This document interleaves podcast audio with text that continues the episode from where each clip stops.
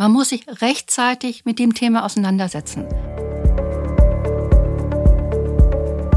Herzlich willkommen zu Fit in Finanzen von der Comfort Finance, dem Podcast für alle, die besser über Finanzen Bescheid wissen wollen. Ob Geldanlage, Finanzierung oder Versicherung. Hier erwartet euch Finanzwissen vom Profi. Einfach erklärt. Guten Tag, liebe Hörerinnen und Hörer. Ich darf Sie zum heutigen Podcast begrüßen, der Comfort Finance. Mein Name ist Ralf Weimer und mein heutiger Gast ist meine Kollegin Hildegunde Klesper. Wir werden uns gleich natürlich duzen, weil wir schon über 20 Jahre zusammenarbeiten. Aber Sie sollten natürlich den voll ausgesprochenen Namen hören.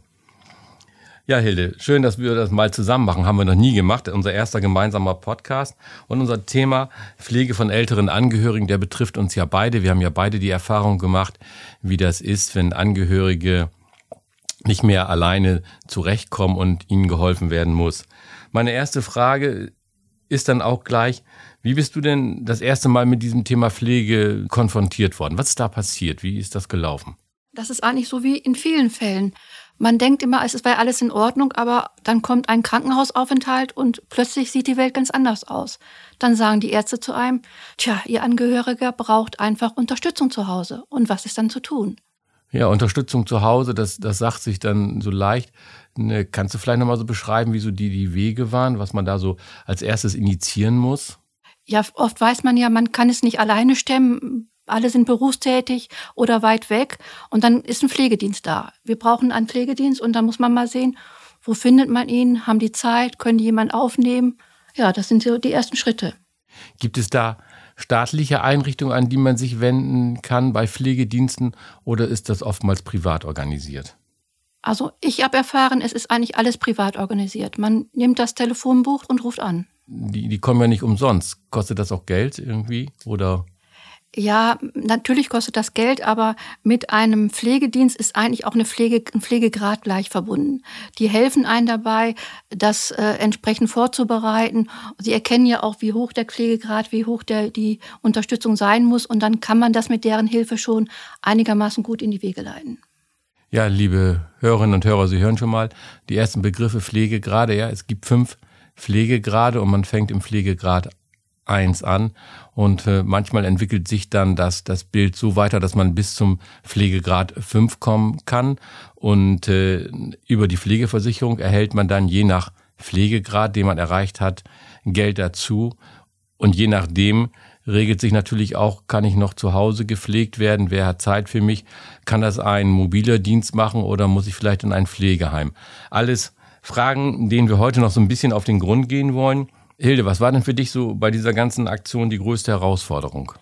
Also die größte Herausforderung war diese zeitliche Enge, dass man einfach gesagt bekommt, von jetzt auf gleich, Sie müssen einen Pflegedienst haben. Ja, der, wo, wo kriegt man den her? Sind da noch Plätze frei?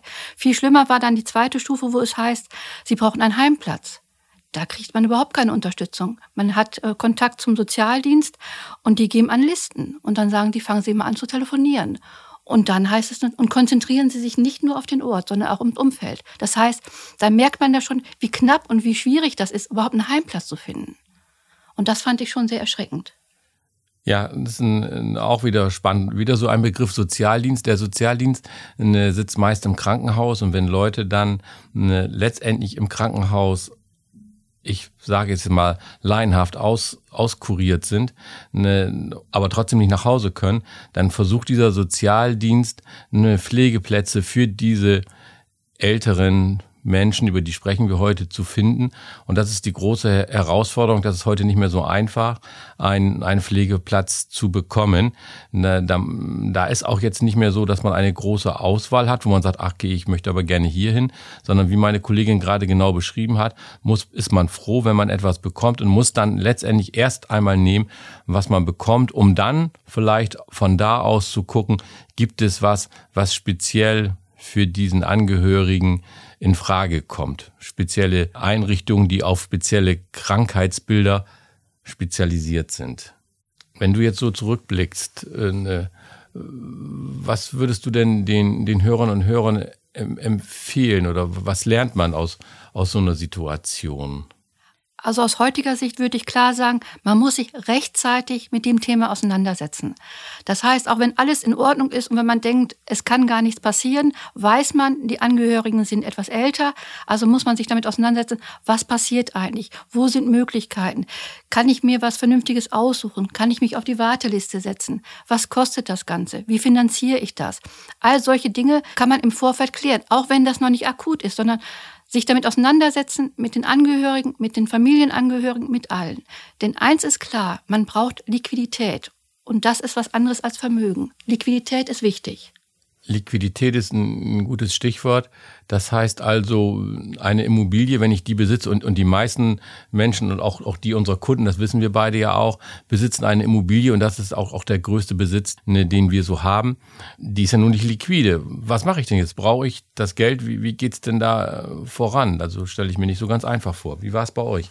Also ähm, entscheidend ist letztendlich die Frage, habe ich Vermögen, habe ich Bargeld, habe ich Mittel, auf die ich zurückgreifen kann? Und dann ist es immer wichtig, es muss mehr sein als die Rente, weil in den meisten Fällen ist es so, dass die Rente eigentlich nicht ausreicht. Das heißt, wir brauchen zusätzlich Liquidität und äh, wenn die nicht vorhanden ist, muss man sehen, sind die Kinder bereit, was zuzuschießen oder das Haus muss verkauft werden, die Immobilie. Andere Möglichkeiten hat man nicht. Ja, das ist hier nochmal ein Beispiel für das Thema, ein Angehöriger kommt ins Pflegeheim und was kostet mich die Sache? Jetzt denken ja viele, die Pflegeversicherung, die gibt es ja gesetzlich und die bezahlt alles. Das stimmt leider nicht. Die Pflegeversicherung bezahlt die Pflege. Aber die Unterkunft und die Verpflegung in so einem Pflegeheim, die hat man selbst zu tragen. Aus eigener Erfahrung kann ich, kann ich sagen, äh, es sind ungefähr Kosten von 2000 400 bis 3000 Euro, die man selber dazu zahlen muss. So, und wenn jetzt jeder mal guckt, wie viel Rente er bekommt, dann ist das schon eine Summe, die viele gar nicht als Rente bekommen. Und jetzt kommt der zweite Aspekt, wenn man verheiratet ist und glücklicherweise werden beide zusammen alt, dann bleibt ja einer zu Hause. Das heißt, derjenige, der zu Hause bleibt, muss ja auch noch versorgt werden und leben. Wenn ein eigenes Haus da ist, ist gut, muss er keine Miete bezahlen. Wohnt er zur Miete, muss er auch weiter Miete bezahlen und seinen Lebensunterhalt bestreiten. Das heißt, er braucht ja auch nochmal 1000 Euro für sich. Das heißt also, zusammen müsste die Rente schon so rund 3500 Euro betragen, damit man weiterhin gut durchs Leben kommt. Nun, liebe Hörerinnen und Hörer, denken Sie, es liegt aber ja niemand auf der Straße. Das stimmt. Im Moment sieht es so aus, dass das Sozialamt einsteigt. Wenn das Geld nicht reicht, gibt es einen Antrag an das Sozialamt und die tragen dann die, die Differenz. Ob das immer so bleiben wird, wissen wir nicht, weil Sie wissen, die, die Babyboomer gehen jetzt in Rente und da reden wir über ganz andere Größenordnungen von, von Menschen, die zukünftig vielleicht auch in die Pflege müssen. Und dann müssen wir gucken, ob das alles noch so, wie es jetzt ist, finanzierbar ist. Aber wichtig ist, dass man eine Größenordnung mal gehört hat und die Frau Klesper, die Hilde hat gerade berichtet, das Thema Immobilie, ja, die Immobilie muss dann verkauft werden und daraus müssen dann die Beträge fürs Heim bezahlt werden, bis das Geld aufgebraucht ist. Und wenn das dann auch wieder weg sein sollte, bis auf ein kleines Schonvermögen, dann muss man gucken, dass man wieder zum Sozialamt geht. Dann ist das wieder der gleiche Weg, den ich eben schon beschrieben habe. Ja, aber Ralf, in dem Zusammenhang ist vielleicht ganz wichtig, das will ja eigentlich keiner. Kein Elternteil will die Immobilie verkaufen, um letztendlich dann die Kosten des Heims zu tragen, sondern eigentlich haben Eltern sich was anderes dabei gedacht. Und darüber muss man sich im Klaren sein. Und wenn man weiß, man hat nicht Liquidität gehortet von 100.000 und vielleicht auch mehr, dann muss man sehen, wie kann ich das jetzt denn absichern, damit die Immobilie nicht drauf geht, damit die Immobilie doch in der Familie bleibt.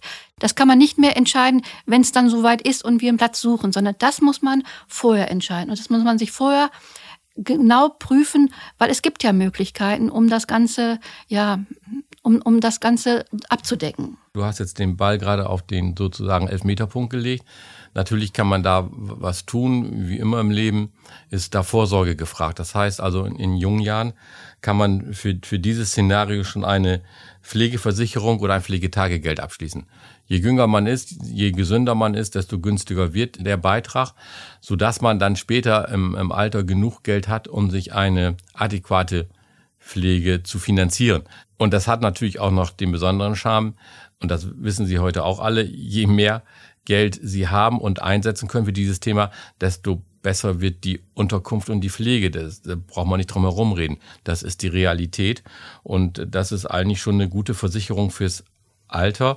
Und äh, wir bei der Comfort Finance beraten auch zu diesem Thema. Wir sind sogar Spezialisten auf diesem Thema, da wir für die Gewerkschaft IGBCE das Thema Careflex Chemie beraten haben. Und zwar bedeutet das, dass es eine betriebliche Pflegeversicherung für Leute gibt, die in der Chemieindustrie arbeiten. Und das Thema haben wir in den letzten beiden Jahren auch begleiten dürfen. So, Hilde, aber es gibt ja noch andere Dinge, sowas wie Vorsorgevollmachen, Patientenverfügung oder sonstiges. Hast du das gehabt? Also wir haben uns, wie gesagt, zu Hause nicht darauf vorbereitet, aber Gott sei Dank haben wir es gehabt, weil ohne geht gar nichts mehr. Sie müssen immer überall eine Vollmacht haben, um, um einen Heimplatz zu unterschreiben, um, um mit Ärzten zu reden, um, um, um Auskünfte zu bekommen. Ohne solche Vollmachten geht gar nichts. Und das ist das A und O, was man braucht, um Angehörige halt zu begleiten, vernünftig zu begleiten. Das gibt es im Internet. Das können Sie selber rausziehen, können Sie selber ausfüllen. Lassen Sie dann nochmal von, von Ihrem Arzt unterschreiben. Sie müssen nicht mal zum Notar gehen. Das Ganze kostet nichts. Nur wir scheuen uns ja alle, sowas auszufüllen. Also ich kann aus eigener Erfahrung sagen, ich war auf dem Weg von Hamburg nach Hause und da war ein naher Angehöriger von mir im Krankenhaus. Und dann kriegte ich einen Anruf von, von einer Richterin. Ich denke, wunders was, was habe ich gemacht? War ich zu schnell? Wieso rufen die so jetzt, jetzt schon an? Aber das war gar nicht das Thema, sondern das Thema war, sie wollte, dass ich denjenigen betreue, dass ich Betreuer werde. Sie wollte nur mein Einverständnis einholen und wollte dann die anderen Verwandten fragen, ob die auch damit einverstanden sind, damit dann der weitere Aufenthalt dieses Angehörigen geregelt werden kann. Und so schnell ging das, weil wir auch keine eine Vorsorgevollmacht hatten für diesen Fall. Kontovollmacht und solche Dinge hatten wir natürlich. Das ist das Mindeste, was man heute haben sollte. Das darf ich Ihnen auch nur ans Herz legen. Auf jeden Fall eine Kontovollmacht bei der Bank einzurichten. Das ist das A und O, damit die finanziellen Dinge geregelt werden können. Jetzt möchten ja Sie alle oder wir alle, ich werde ja auch nicht jünger und, und die Frau Klesper auch nicht, zu Hause gepflegt werden. Hilde, wie, wie, wie ist das so? Gibt es da Möglichkeiten, zu Hause gepflegt zu werden oder muss man immer ins Heim? Nein, man muss nicht immer ins Heim. Es gibt schon Möglichkeiten. Also der Pflegedienst, je nachdem, bei welchem Pflege, in welcher Pflegegrad man hat, äh, hat schon die Möglichkeiten, um sich um Einkäufe zu kümmern, um, um Reinigung zu kümmern. Und natürlich ist der Pflegedienst dann auch länger zu Hause und kümmert sich ja auch um die Angehörigen. Aber es gibt natürlich auch noch, ähm, ja, Dienstleistungen oder Berufe, die zu Hause pflegen. Das sind dann oftmals äh, Frauen aus dem Ausland, aber die kümmern sich dann 24 Stunden um die Angehörigen. Kostet natürlich alles sehr, sehr viel Geld. Ja, das ist die, diese Pflege, die man immer so, so sagt, wo ausländische Damen und meistens des Damen, darf man an dieser Stelle ja sagen, dann hierher kommen, um dann die Angehörigen, die Nahangehörigen zu pflegen. Kostenpunkt ungefähr 2.000 bis 3.000 Euro im Monat. Eine 24-Stunden-Pflege, sieben Tage die Woche. Alles das läuft natürlich in einer gewissen Grauzone ab, weil wissen Sie selber, es, es sind Pausenregelungen einzuhalten, Arbeitszeitenregeln, Urlaub, alles das muss geregelt werden. Das klingt jetzt so einfach, funktioniert aber nicht so ganz hundertprozentig immer und läuft natürlich alles unter ein bisschen unter dem gesetzlichen Radar. Kann man auch überall nachlesen. Ja, und um solche Frauen einfach zu haben, braucht man natürlich auch die Räumlichkeiten. Dafür ist es schon wieder notwendig, eine Immobilie, die entsprechende Zimmer haben, ja gut, eventuell aus, aus Kinderzimmern, die man dann nutzen kann. Aber die Angehörigen haben dann auch rund um die Uhr eine fremde Person um sich herum. Ist möglich, kostet viel Geld, aber nicht einfach.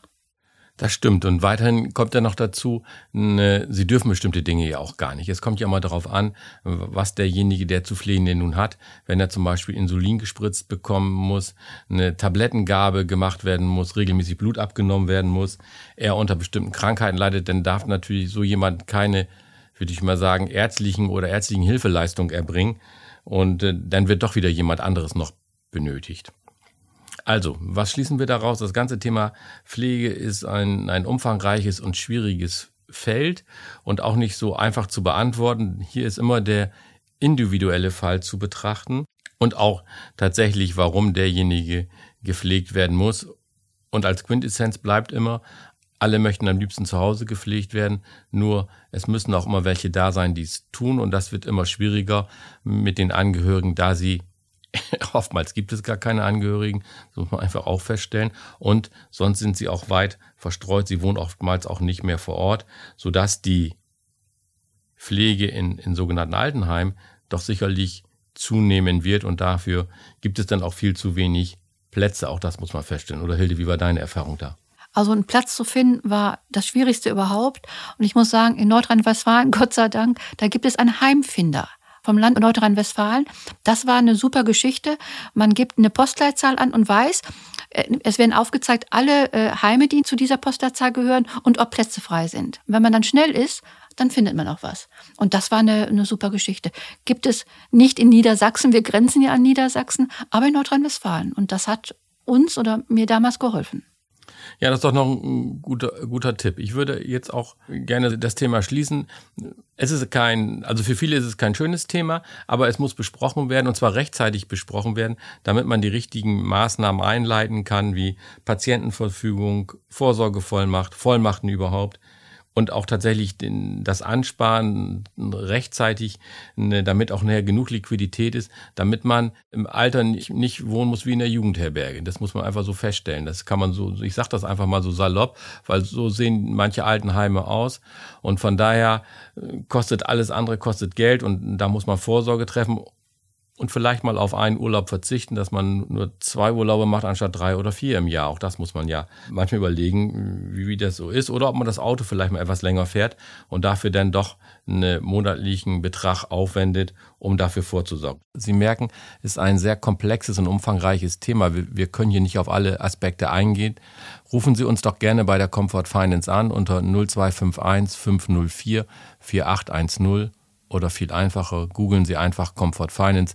Dort finden Sie unsere Kontaktdaten und vereinbaren Sie ein Gespräch mit unseren Beratern. Diese werden sicherlich eine vernünftige Lösung für Sie haben. Schlusswort bei dir. Möchtest du noch was sagen, Hilde? Ich möchte nur noch mal darauf hinweisen, man sollte sich rechtzeitig mit dem Thema auseinandersetzen. Es ist nicht schlimm, es ist sogar gut und es gibt ein gutes Gefühl und von daher rechtzeitig. Ja, also bleiben Sie gesund und haben Sie immer ein gutes Händchen mit Ihren Angehörigen. Danke.